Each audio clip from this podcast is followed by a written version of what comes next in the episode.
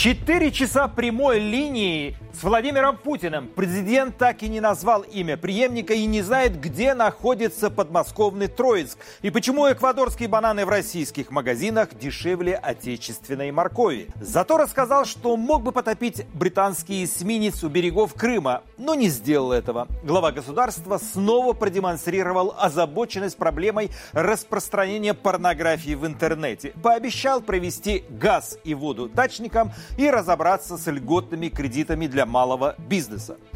В общем, Путин поговорил с россиянами также сегодня в программе.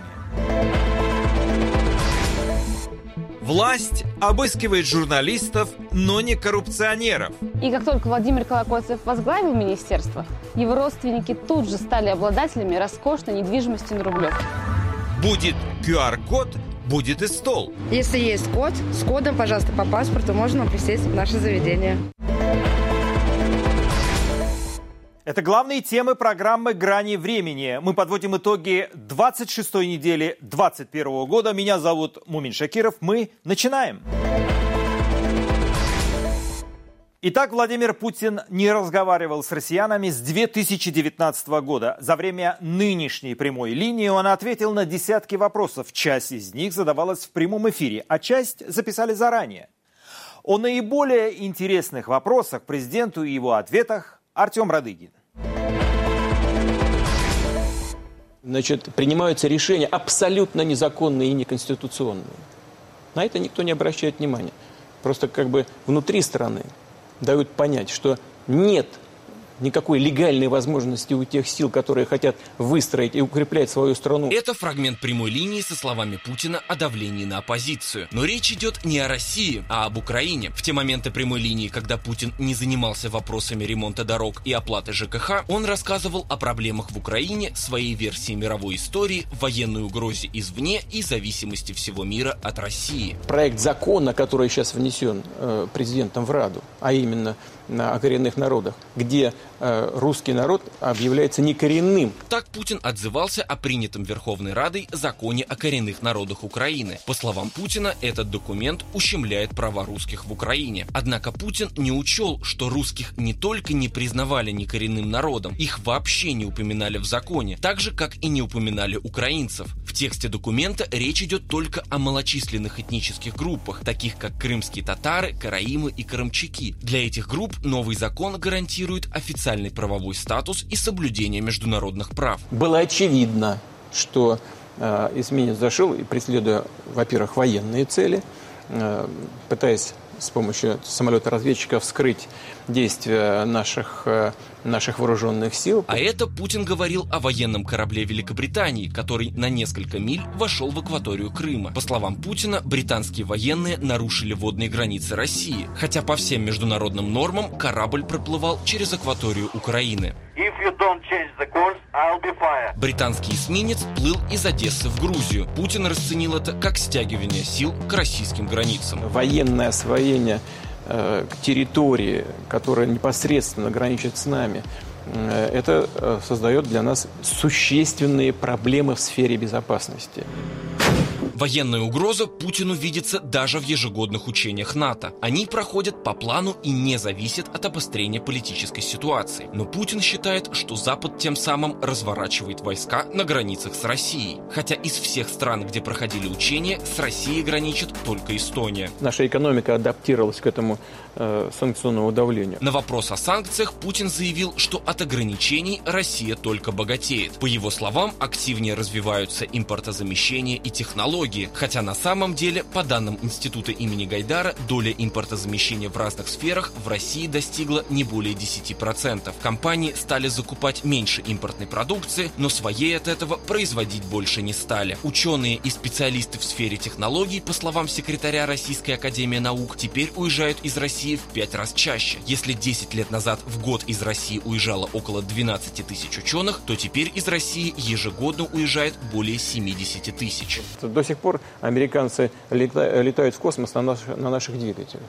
Десяток лет поставляли, и что же нам приостанавливать? Им себе во вред, что ли? Но остановить придется. До конца 2021 года между Россией и американской компанией по запуску ракет в космос United Launch Alliance действует договор о поставке шести двигателей. Их Россия доделает и отправит, потому что за двигатели уже заплатили деньги. А дальше двигателями для американских ракет займется частная компания Blue Origin. Мы им говорим, вы там распространяете детскую порнографию или э, инструкция по суициду, либо как изготавливать коктейли Молотова и так далее. Вы должны это убрать. А они нас просто и не слушают. Так Путин отвечал на вопрос о возможной блокировке иностранных соцсетей. Где Путин увидел в Ютубе детскую порнографию, непонятно. Возможно, у него своя версия видеохостинга. Согласно внутренним правилам компаний, все популярные международные платформы сами удаляют неприемлемый контент, а среди тех материалов, которые российские власти часто требуют удалить, оказываются аккаунты независимых СМИ и посты оппозиционных политиков. Парламент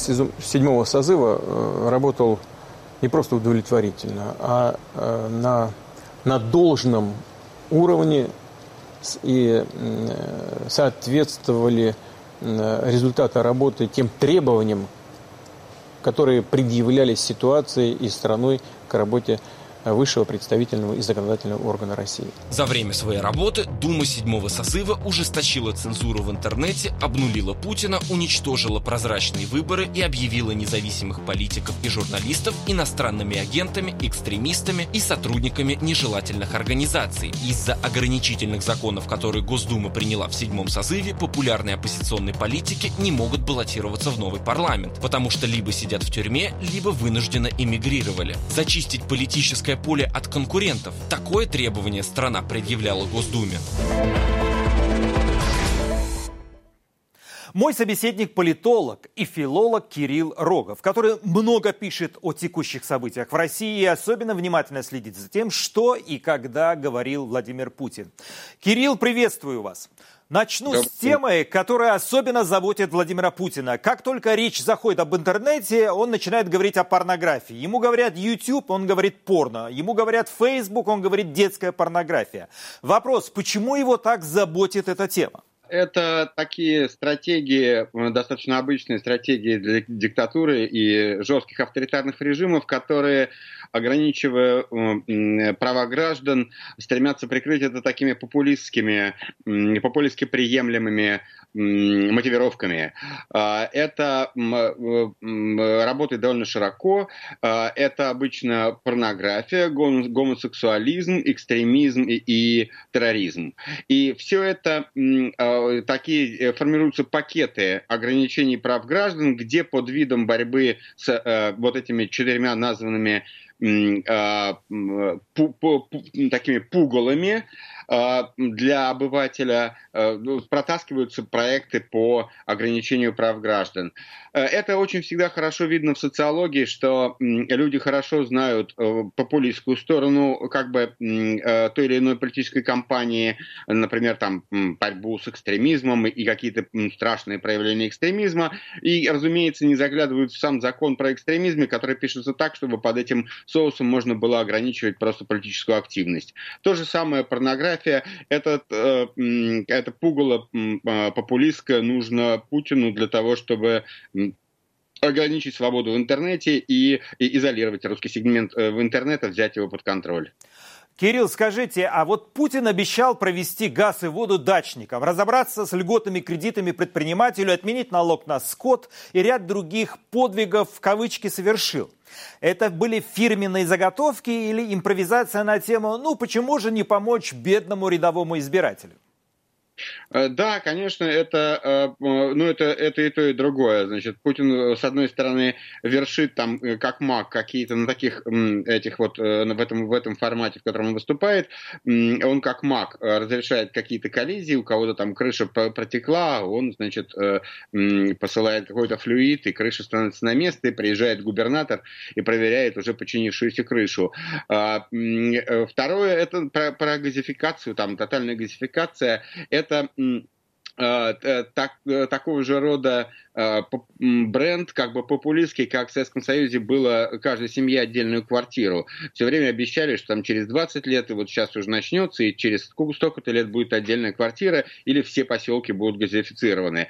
Э, это я не предпринимал такое, такого исследования, но мне кажется, что Владимир Путин давал такие обещания э, несколько, уже несколько раз, только немножко отодвигаются сроки, но через несколько лет можно опять это пообещать. А можете себе представить, Кирилл, чтобы Обама, Байден или Меркель в прямом эфире пообещали провести водопровод какой-нибудь старушки из глуши? Ну, конечно, они, э, э, это невозможно, а, тем более, что они просто и не могут этого сделать, потому что все понимают, что они не могут этого сделать, потому что на каких основ... легальных основаниях может э, Байден провести старушки, только заплатив там или что. Ну, в общем, понятно, что это невозможно.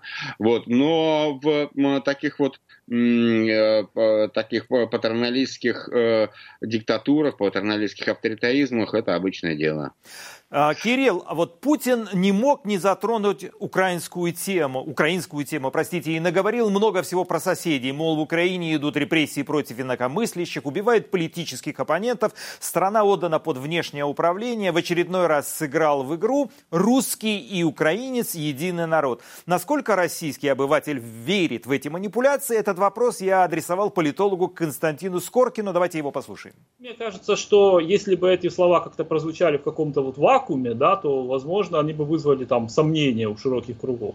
Но поскольку это лишь как бы такая вершина вот всей этой пропагандистской волны, которая беспрерывно идет э, в отношении Украины, поскольку Украина муссируется на всех политических ток-шоу гораздо больше, там, чем российские проблемы, да, а во всех тонкостях разбирают каждый украинский там политический кризис и тому подобное. Поэтому а, массовый э, российский телезритель, да, который как бы смотрит там все эти ток-шоу и аналитические программы, он уже как бы подготовлен к такой точке зрения. И вот как бы поэтому слова Путина ну, попадут на уже хорошо удобренную почву, собственно, на а, то информационное поле, которое создается вот всей этой государственной машиной пропаганды.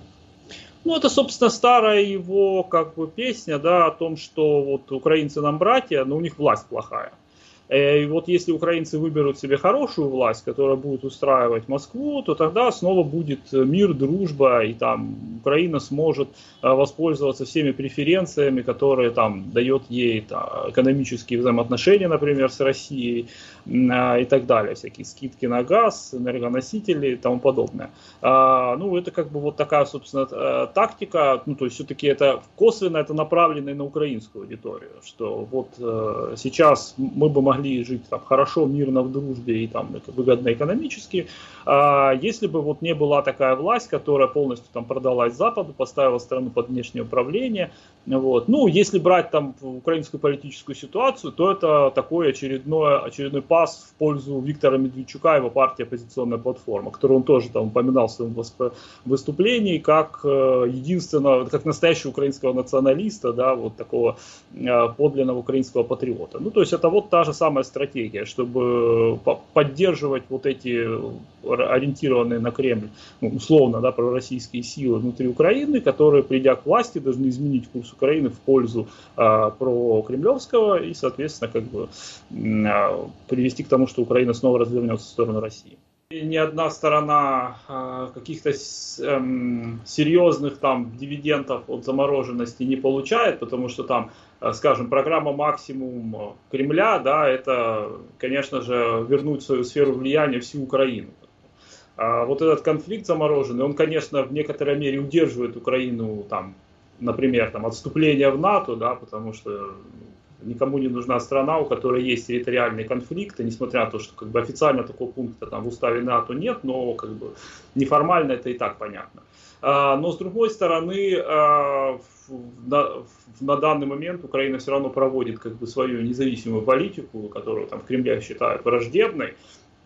Поэтому нельзя сказать, что Кремль может реализовать э, все свои устремления. Да? А, ну, для Украины, конечно же, это такой очень тормозящий момент, вот Донбасский конфликт, да, он очень тормозящий момент в плане вообще развития страны, потому что вот эти боевые действия, ну вообще необходимость, да, постоянной какой-то милитаристической подготовленности, естественно, оттягивает средства, которые могли бы пойти на какие-то другие вещи, которых в Украине масса, да, что проблем, которые нужно решать. Вот. Ну и плюс то же самое, что да, это является там тормозом на пути какой-то западной э, евроатлантической либо европейской интеграции, безусловно, тоже. Поэтому такой тормозящий эффект. Но, скажем, э, реализовать Минские соглашения в том виде, как они есть, и реинтегрировать Донбасс вот на тех условиях, как прописано в Минске 2, ну, э, для Украины на, ну, как бы для Украины это абсолютно невыгодное решение, поэтому, собственно, Украина тормозит эти а, соглашения, хотя, как бы, естественно, поскольку они заключены, то Киев как бы клянется в верности, но по факту как бы не торопится их выполнять, потому что, ну, это, скажем так, приведет к тому, что в составе Украины появится полностью контролируемый анклав в виде вот этих донбасских автономий, э, предусмотренных по соглашению. Вот, поэтому Украина тоже не торопится выполнять. Ну, это, скажем, такой статус-кво, который минимально как-то устраивает всех, и поэтому он, собственно, тянется, тянется и тянется. И разрешение этому какого, какого-то этого конфликта я пока не вижу. Мы продолжим беседу с политологом Кириллом Роговым. Кирилл, скажите, а тема Украины для Путина выигрышная или это лишний раз у него есть возможность попинать соседа и тебе за это ничего не будет? Вы знаете, тема Украины для Путина – это совершенно особая тема, потому что мы можем сказать, что в сущности все правление Путина в значительной степени пошло кувырком из-за Украины. В 2003 э, году э, Владимир Путин э, готовился к первому интеграционному проекту, пытаясь объединить вокруг России постсоветские страны, ставил на Януковича и проиграл на выборах. А, украинских. А, через э, несколько лет, в начале десятых годов, э, Владимир Путин, когда уже у власти был Янукович, вновь э, попытался осуществить интеграционный проект создания Евразес, в который должны были включить Украину, поэтому он боролся против подписания значит, ассоциации с Европой Украины, дал Украине даже большой этот самый кредит и вновь проиграл и э, в результате э, он э, как бы в этой своей очень рассердился на Украину. Два раза ставку делал Кремль мощную на интеграцию и на то, что пророссийский политик осуществит этот интеграционный проект. Два раза проигрывал. И э, в результате как бы, этих отношений возникло и возник и конфликт России с Западом. Э, да, и совсем э, Путин потерял место в восьмерке, Россия под санкциями, рвутся все связи, российская экономика все больше находится в изоляции. Все это прямое продолжение тех ошибочных стратегий, которые путинская администрация имела в отношении Украины, которые проваливались. И как бы в, в обиде на эти провалы началась вот эта эскалация, э, страшная эскалация отношений с, э, с Украиной и всем миром. А, это э, крупнейший провал всей путинской политики. Она оказалась вся подчинена этой проигрышной стратегии, поэтому ну, он не может не сердиться, он не может не требовать от, от пропаганды, от всей своей машины политической вот этого Украины ненавистничества, украинофобии. Поэтому это центральная тема его рассуждений и политических выступлений, мне кажется. Кирилл, а добавил ли Путин этой пресс-конференции голосов в пользу Единой России? Он говорил о ней хорошо, но без какого-то темперамента добавить голосов Единой России, в общем, невозможно. Как показывает э, логический, э, простите, статистический анализ по методу э, Сергея Шпилькина, э, он позволяет отделить реальные голоса, более-менее отделить реальные голоса от вбросов. И да, такой анализ демонстрирует нам, что обычно на парламентских выборах, начиная с выборов 2003 года, когда в первый раз Единая Россия присутствовала в, в нынешнем виде на выборах, в этих выборах э, э, участвует примерно чуть больше 40% населения, а, и примерно треть из них голосует за Единую Россию. Это от 32 до 35%, от 31 до 35%. Все остальное это вбросы. А, а это устойчивое такое а, голосование. Это, если мы помним, что это 40% всего у нас участвовало, и треть э, в выборах, и треть от них проголосовала за, за Единую Россию, Россию это примерно там 13-14 миллионов избирателей, которые вот голосуют за Единую Россию. Э, Все остальное это э, фальсификации, вбросы.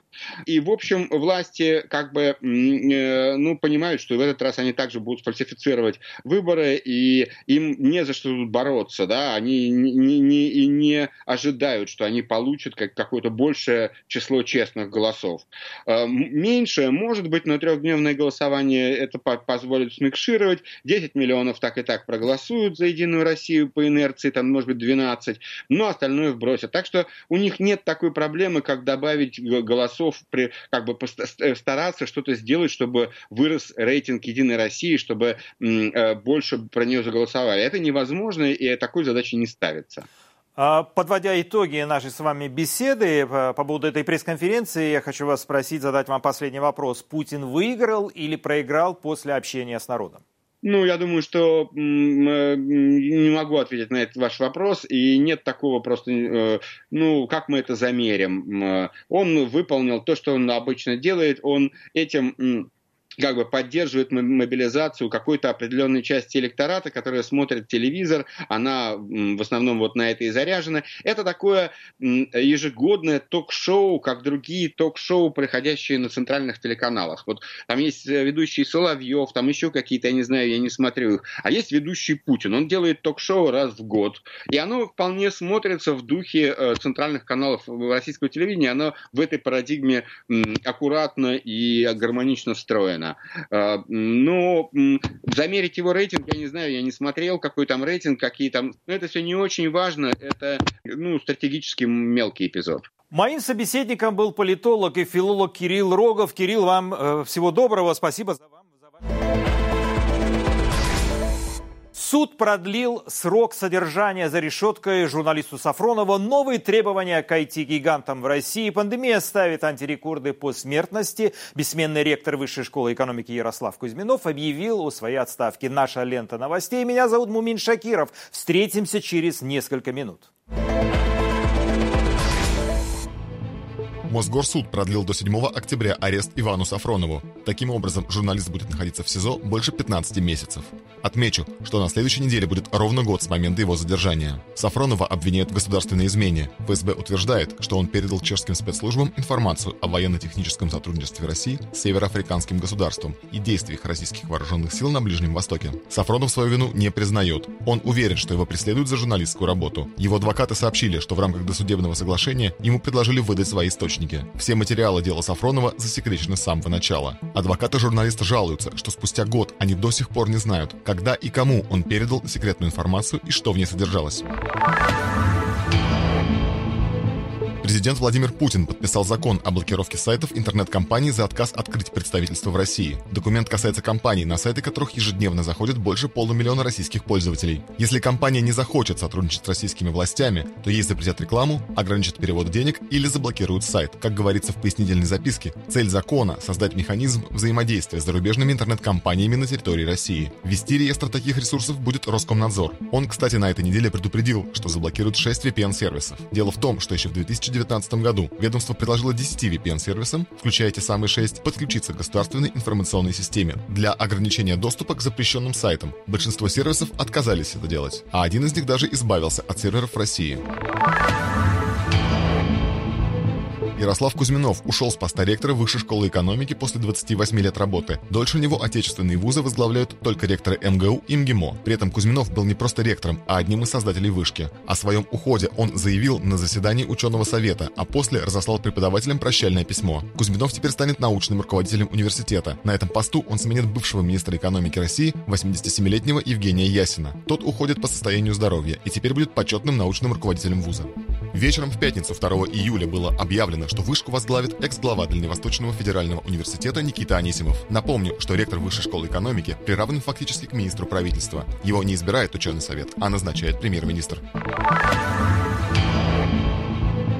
Гватемала потребовала от России вернуть деньги за вакцину «Спутник Ви» из-за задержки поставок препарата. Страна получила только 150 тысяч доз вместо купленных 8 миллионов. Всего же Гватемала заключила контракт на поставку 16 миллионов доз. Однако в Российском фонде прямых инвестиций, он занимается экспортом «Спутника» за рубеж, заявили, что поставки в Гватемалу вакцины продолжаются в соответствии с контрактом и что на этой и следующей неделях в страну поступят еще две партии. Между тем, Россия не выполнила свои обязательства не только перед Гватемалой, но и перед Аргентиной. По официальным данным, в середине июня в Аргентину поступило почти 8 миллионов доз первого компонента и только чуть более полутора миллионов второго. В результате Буэнос-Айрес был вынужден изучать возможность комбинировать вакцины, чтобы завершить вакцинацию граждан. Сейчас в стране, как отмечает агентство Associated Press, разгар второй волны, и аргентинское правительство опасается, что с учетом распространения штамма Дельты ситуация может ухудшиться. В качестве замены спутнику в Аргентине рассматривают AstraZeneca и китайскую Sinopharm. В России на этой неделе несколько дней подряд фиксировалась рекордная суточная смертность от ковида с начала пандемии. В среднем в день теперь умирают больше 650 человек. Если в начале недели антилидерами по этому показателю были Москва и Санкт-Петербург, то к четвергу основным драйвером рекордного прироста смертности стали уже регионы. В России сейчас в сутки от ковида умирают больше всего людей в Европе. Например, в Германии, которая идет следом, показатель смертности ниже ровно в 10 раз. Рост заболеваемости в стране начался в начале июня и вызван штаммом Дельта, более известным как индийский штамм. При этом глава Роспотребнадзора Анна Попова подтвердила, что в Россию проник новый штамм коронавируса – Дельта Плюс. Предположительно, он еще более заразен, чем обычная Дельта. В России за сутки от коронавируса умерли почти 700 человек. Это стало максимальным значением с начала пандемии, следует из данных оперативного штаба. Всего в стране за последние сутки выявили почти 25 тысяч новых случаев, и это максимум середины января. Больше всего заболевших в Москве почти 7,5 тысяч. Мой собеседник – волонтер Юлия Пономаренко. Она много месяцев работает в Московской городской клинической больнице номер 52. Юля, здравствуйте. Скажите, вы привыкли к смерти? Она стала для вас обыденной? Или каждая эта трагическая история – это сильные переживания, потрясения? Ой, вы меня немножко поставили врасплох, потому что я не могу сказать, что я вижу смерть постоянно. Ну вот конкретно мое направление – это работа с пациентами, которых переводят из реанимации в линейное отделение – как правило, они лежат э, с какими-то сопутствующими хроническими заболеваниями и а, то есть наблюдаются и по ковиду, и по основному своему заболеванию. Сказать, что я вижу много смертей, ну, это было бы неправильно. То есть большинство наших пациентов вписывается и через реабилитацию возвращается к нормальной жизни. Ну, в, в этом плане я не могу прокомментировать смерти.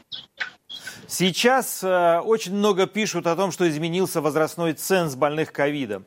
Пациенты помолодели, э, и это заметно или нет? Ну, в какой-то степени да. То есть э, раньше все практически наши пациенты были 65 плюс, но вот имеется в виду тяжелые, не вообще кто лежит в больнице, а тяжелые пациенты после реанимации, лежачие, которые нуждаются в дополнительном уходе. Сейчас, наверное, в среднем действительно можно сказать, что они помолодели, но опять-таки среди молодых пациентов достаточно редко бывают случаи, когда они нуждаются дополнительном уходе, гигиене, вот такой поддержке, которую оказываем мы, волонтеры. А как сильно отличается ваша работа год назад и сегодня? Появились ли какие-то новые технические средства и приборы, которые упрощают вашу работу? И что конкретно вы делаете? Непосредственно я в основном, поскольку я психотерапевт, э, я занимаюсь поддержкой э, пациентов, лежачих, тяжелых, э, которые долго находятся в больничных условиях или которые длительно болеют, в том числе ковидом. Моя работа не связана с медицинским, с какими-то медицинскими манипуляциями, я их не провожу. В основном я помогаю в каких-то гигиенических процедурах пациентам. А, как изменилась работа? Ну, а, мне кажется, что что касается моей работы, что касается самой э, клиники, то у нас наоборот как-то меньше паники и больше все процессы установлены. То есть у нас есть протоколы и в больнице есть протоколы лечения, у нас есть протоколы волонтеров того, что мы делаем, у нас э, электронная база, то есть пациенты поступают из реанимации, мы практически сразу их видим в нашей системе, мы их очень быстро обходим, выясняем, какие у них нужды. То есть э, э, я не могу сказать, что моя работа стала как-то сложнее за этот год. а, наоборот, как-то, ну, конкретно я все стала делать быстрее, потому что я быстрее понимаю, что нужно, передо мной. И, ну, скажем, у нас такая получилась определенная автоматизация ну, вот, процессов наших именно волонтерских. Ну и в целом больница, ну, конкретно наша больница, она готова вот к тому, что происходит. Скажите, а как дальше нам жить с ковидом, который, видимо, пришел надолго? Есть у вас ответ на этот вопрос? Ну, э, я не медик, да, я не могу какие-то вот, вот прогнозы строить. А в моем понимании, да, мы должны, видимо, выйти на, на эту отметку, что где-то 60% популяции должно переболеть в той или иной степени.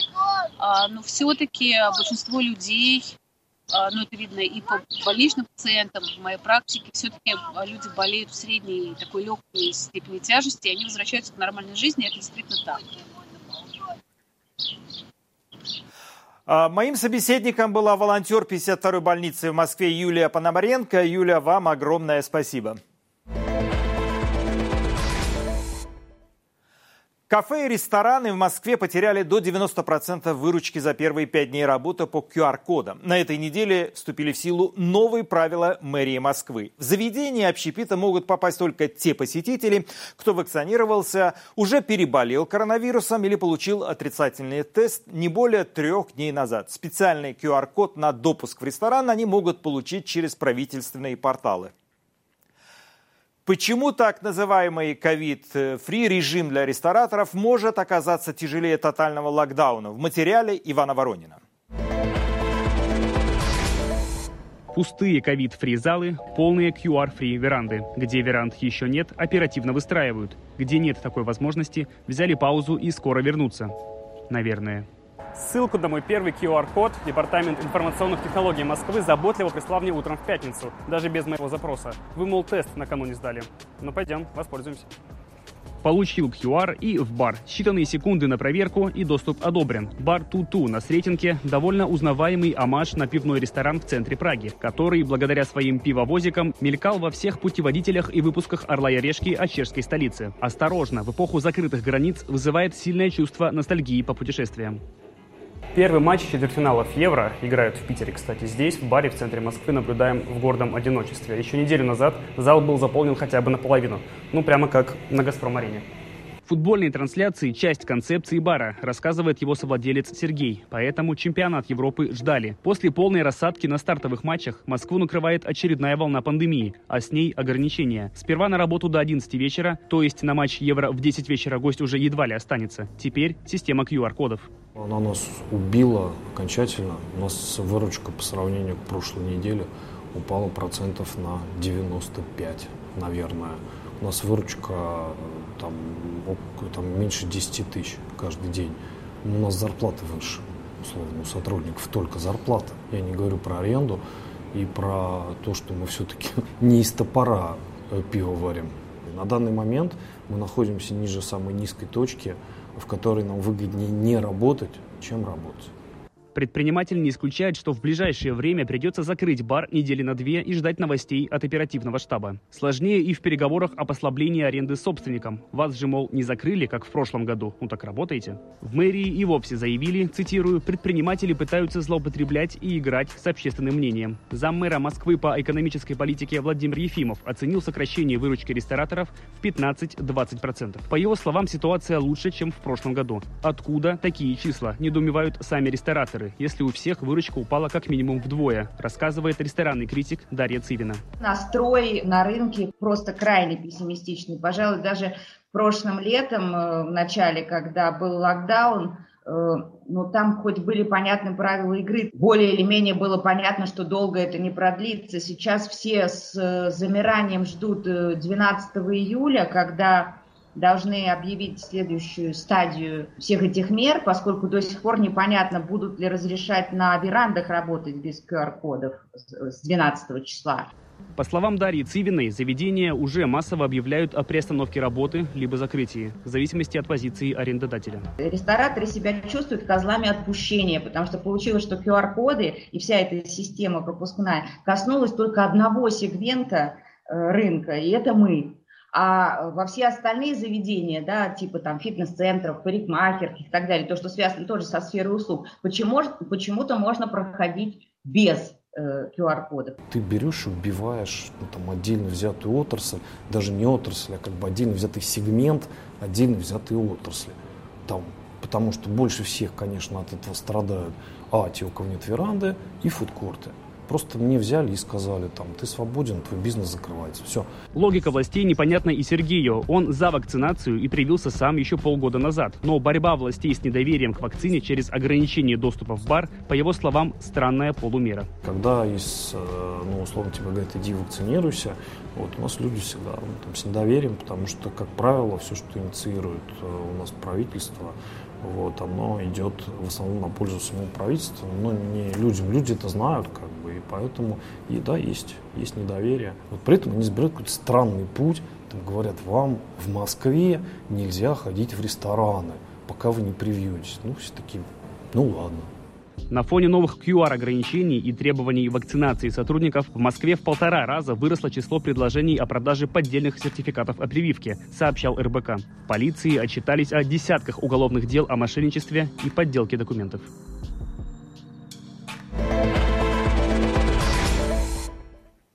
Мой собеседник – основатель сети ресторанов быстрого питания «Теремок», в котором работают несколько тысяч человек. Михаил Гончаров. Значит, у «Теремка» точки питания в фудкортах, в торговых центрах, а также залы и помещения с отдельным входом. Михаил, э, здравствуйте. Э, я... Добрый день смотрю на вас и понимаю, что вы бизнесмен, который живет и работает здесь, э, в России. И одно неосторожное слово, у вас могут быть проблемы. Давайте все-таки поговорим честно. Вот сегодня э, отношения с властями – это битва за бизнес и выживание или сотрудничество, чтобы минимизировать потери? Вы знаете, э, хорошо вы спросили, если честно. А, я думаю, что правда посередине что сотрудничество в целом оно не может быть, потому что все-таки немножечко, ну не настолько уж одинаковые цели и у бизнеса, и у власти. Все-таки задача бизнеса зарабатывать деньги и, наверное, такая социальная направленность бизнеса, это тоже не, я не могу сказать, что это ну, основа вообще московского предпринимательства. Хотя там сам к этому стремлюсь и буду рад, если и другие будут стремиться. Но э, сотрудничество определенное есть и достаточно неплохое. Раз в неделю у нас идут э, э, зумы с руководством департамента потребительского рынка. Мы задаем вопросы, просим определенные э, разъяснения дать. Вот. Но в целом вот так. Э, Михаил, не выгоднее ли вам сейчас закрыться и переждать, чем работать в минус? Так говорят некоторые рестораторы. А, рестораны, э, ресторану рознь, и в быстром сегменте, в сегменте быстрого питания все-таки есть определенная доля продаж и на вынос, и на доставку. То есть это еда на каждый день. Поэтому вот просто так закрыться э, совершенно бессмысленно. Мы на сегодня у нас порядка 50% падения продаж. Но опять для людей, незнакомых с бизнесом, э, это может, знаете, так в голове отложиться, э, что падение продаж в два раза – это ну, падение доходов в два раза. Но я скажу, для, может быть, э, люди, знакомые с бизнесом, поймут, падение продаж практически в любом бизнесе там, на 20-25% это уже выход в ноль. Вот. Падение продаж более сильное – это уже убытки. Ну вот смотрите, а, ваши коллеги говорят, что упали продажи на 80%, да? Вот а власти называют цифру в 20-30%. Вы говорите про 50%. Кто все-таки ближе к истине, учитывая, что власть говорит, что рестораты спекулируют на этой теме? Ну, здесь неосторожно, мне кажется, сказанное все-таки слово. Я не думаю, что спекулирую, а, потому что нужно брать все-таки вот в этом случае, а, если мы говорим в целом о рынке, средняя температура по больнице ни о чем не говорит. А, согласитесь, если в больнице десяток больных с температурой под 40, то их надо спасать их жизни, правильно? Поэтому э, фудкорты, например, в торговых центрах, они первые попали под режим ограничений, и они потерпи, понесли самые большие потери. А рестораны, которые расположены на улицах и имеют большие веранды, они а, больше сохранили выручки. Есть большие рестораны, которые не имеют вообще веранд. Там падение продаж может быть э, дорогие рестораны и 90, и 95 процентов. Уже есть в Телеграме чат, закрытые рестораны, и ряд ресторанов действительно закрылись. До осени, как они считают. Как у вас обстоят дела с вакцинацией сотрудников? Приходится, приходится ли их уговаривать? На сегодня у нас около 50% вакцинированных, и я думаю, что за две недели мы добьем до цифры 60%. Есть, есть некоторая проблема. У нас акция а, из регионов России достаточно серьезно идет, то а, порядка 150 человек, они а, были в режиме ну, потерянном таком. Мы их сейчас срочно увольняем для того, чтобы выдержать все-таки критерии. Э, Михаил, пандемия это не только российская проблема. Человеческая жизнь, она дороже вашего бизнеса. Если власть ставит задачу максимально провести вакцинацию, чтобы здоровые люди приходили к вам в кафе, это оправдывает жесткие меры с QR-кодами отрицательными тестами или нет? Э, тут даже никаких сомнений нет. Э, безусловно, если это нужно для спасения жизни, то меры должны быть и принимались в прошлом году самые жесткие, самые серьезные.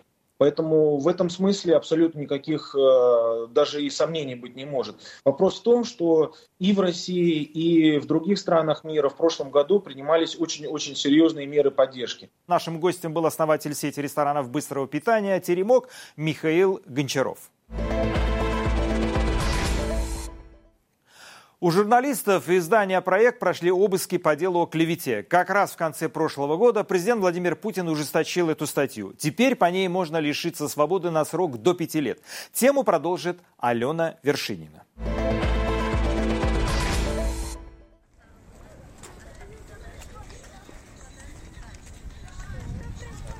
Статья 128.1 «Клевета» вернулась в Уголовный кодекс в конце июля 2012 года. И ее ненадолго оттуда исключили, переведя в разряд административных правонарушений во время так называемой медведевской либерализации законодательства. Однако после возвращения Владимира Путина на пост президента клевета снова стала уголовным преступлением. Под клеветой, согласно тексту закона, понимается распространение заведомо ложных сведений, порочащих честь и достоинство другого лица или подрывающих его репутацию. При этом клевета, распространенная публично в СМИ или в интернете, более тяжкое преступление, чем просто клевета.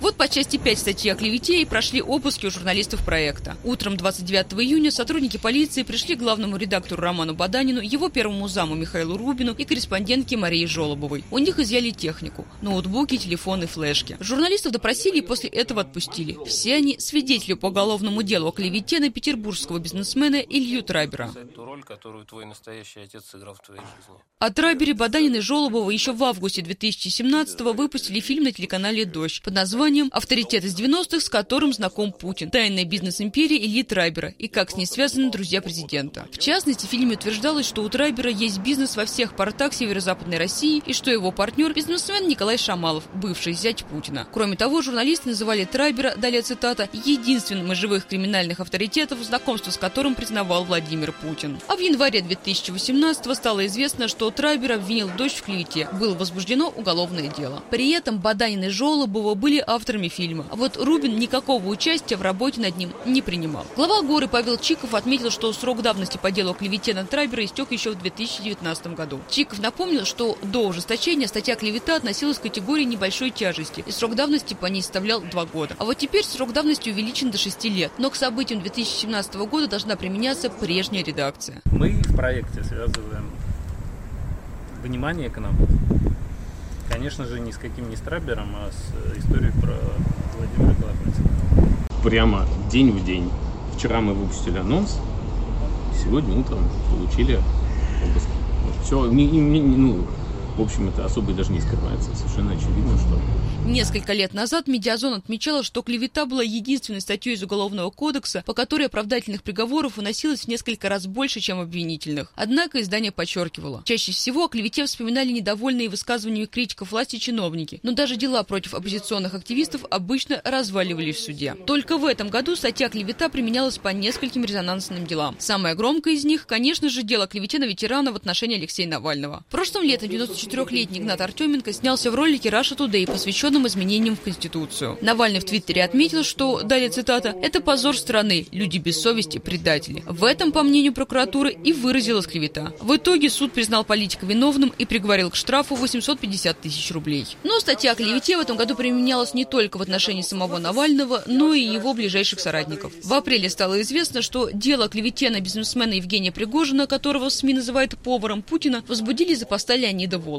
Как сказано в постановлении о возбуждении дела, в нем Волков написал, что Пригожин является особо опасным преступником и убийцей журналистов. При этом в документе отмечается, что пост разместило неустановленное дознанием лицо от имени Волкова. А в июне полиция начала доследственную проверку по заявлению Пригожина клевете в его адрес со стороны еще двух соратников Навального – Любови Соболь и Владимира Белова. Еще одним громким кейсом по статье о клевете стало дело против журналиста агентства «Росбалт» Александра Шварева. Ему еще два года назад заочно предъявили обвинение в клевете на миллиардера Алишера Усманова и вымогательстве на сумму более трех миллионов рублей. А кроме того, объявили в розыск. К моменту заочного ареста Шварев уже был за границей. Он рассказал, что его предупредили о надвигающемся уголовном деле. Почти полтора года назад журналист получил политическое убежище в Латвии.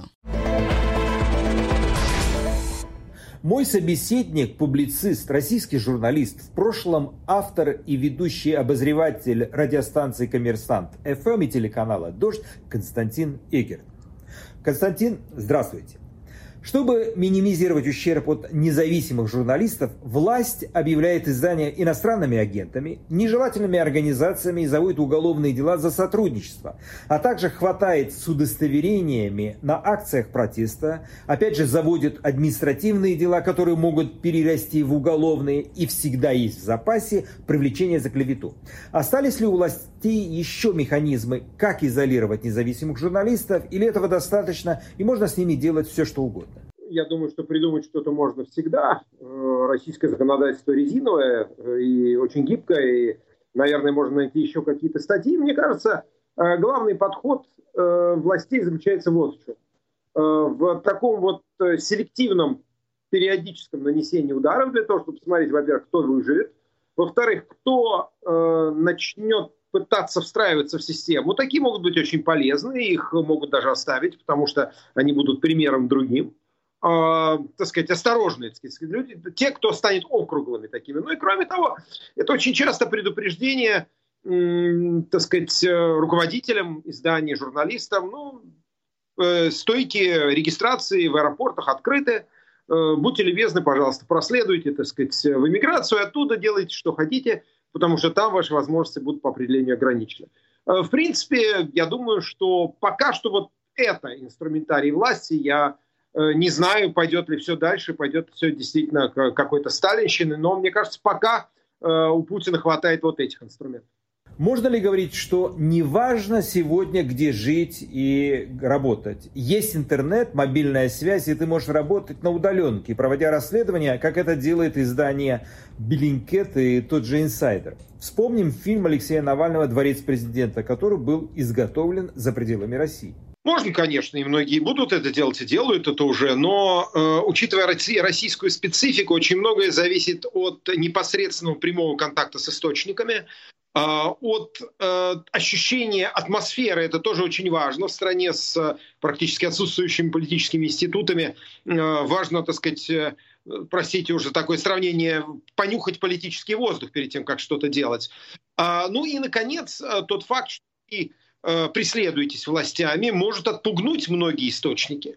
А проверять какие-то вещи, ну, скажем так, на расстоянии, не всегда легко, но передали вам, э, сбросили на Google диск что-то, пойди проверь, фейк это или То есть, как минимум, в это надо вложить намного больше э, ресурсов, во много больше больше усилий, э, которые, ну, скажем, у Bellingcat есть, но далеко не у всех российских э, коллег есть. Поэтому, несомненно, возникают затруднения и, несомненно, вот эта, так сказать, стигма, э, вот это клеймо то ли клеветника, то ли иностранного агента, конечно, будет работать для многих потенциальных контактов и источников, ну, пусть отсекать вот, журналистов.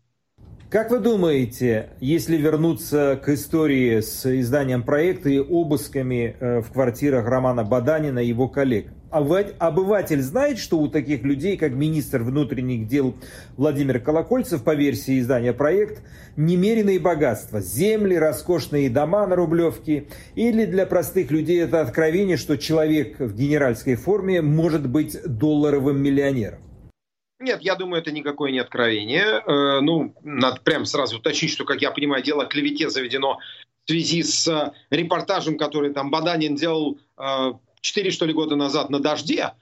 И, судя по всему, как утверждает его адвокат, срок давности даже по этому делу вышел. Но видите, как вот как раз вопрос о том, как можно творчески интерпретировать закон в России. Сегодня уже и срока давности нет для кого-то. А что же касается Колокольцева и каких-то других людей с большими погонами и чинами, ну, мы видели, как, э, так сказать, вот фильм Навального про дворец э, в Геленджике. Многие реагировали так, ну что же, это президент, понимаете, ему полагается. Все прекрасно понимают, что э, правящая верхушка – это люди, которые делают из власти деньги. Я думаю, ни для кого не секрет. А, к сожалению, восприятие такое, что коррупция – это нормально, а, что ну, царям и боярам так полагается. И более того, ну, будем откровенны, многие смотрят на социальные лифты именно как на возможность подняться хотя бы на там, десятую часть этого уровня и тоже что-то себе урвать. К сожалению, а, это часть пока еще не сформировавшегося, часть процесса формирования может, гражданского общества, э, создание представления коррупции как о чем-то неприемлемом и постыдном. Этого, к сожалению, в России в массовом порядке нет. Это, ну, очевидно, это просто эмпирический опыт. Я думаю, все мы говорили с нашими там родственниками, друзьями, часто встречались с этим мнением. Когда журналисты обнародовали богатство Владимира Колокольцева, пошло ли ему это во вред? Или стало лишним поводом покрасоваться перед э, теми же друзьями, ну или завистниками? Ну, я не знаю, как там, как, кто там завистники у Колокольцева. Я думаю, что м- вся верхушка прекрасно понимает, у кого что есть. Потому что я думаю, что Колокольцев там не один в этом доме живет, понимаешь, гости какие-то приезжают. И вообще все все знают, конечно, друг про друга в этом довольно узком кругу.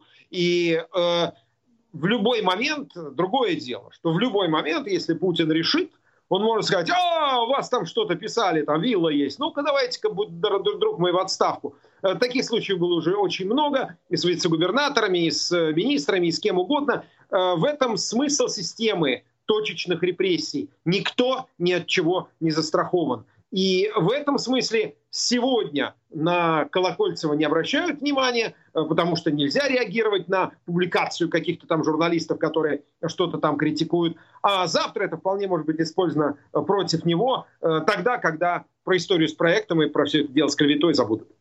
Уехать или исчезнуть? Такую альтернативу видит Михаил Ходорковский для изданий, которым он оказывает поддержку.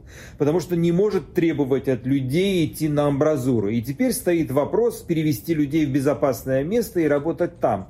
Это уже, на ваш взгляд, тенденция, и ее не остановить? Во-первых, уже многие работают на российскую аудиторию за границей, в этом ничего особо нового на самом деле нет. В какой-то степени мы вернулись э, в эпоху там BBC, Голос Америки и всех остальных так называемых вражеских голосов. А что касается э, Ходорковского, ну, наверное, похвально, что э, владелец медиа заботится о безопасности своих сотрудников и э, считает необходимым э, дать им возможность работать в условиях, когда они будут каждый раз оглядываться через плечо. Константин, спасибо вам за беседу. Моим собеседником был публицист, российский журналист, в прошлом обозреватель радио «Коммерсант ФМ» и телеканала «Дождь» Константин Игер. На этом я заканчиваю программу «Грани времени». Смотрите нас на сайте Радио Свобода и на телеканале «Настоящее время». С вами был Мумин Шакиров. До встречи через неделю. И не забывайте ставить лайки этой трансляции на нашем канале в YouTube и подписываться на него.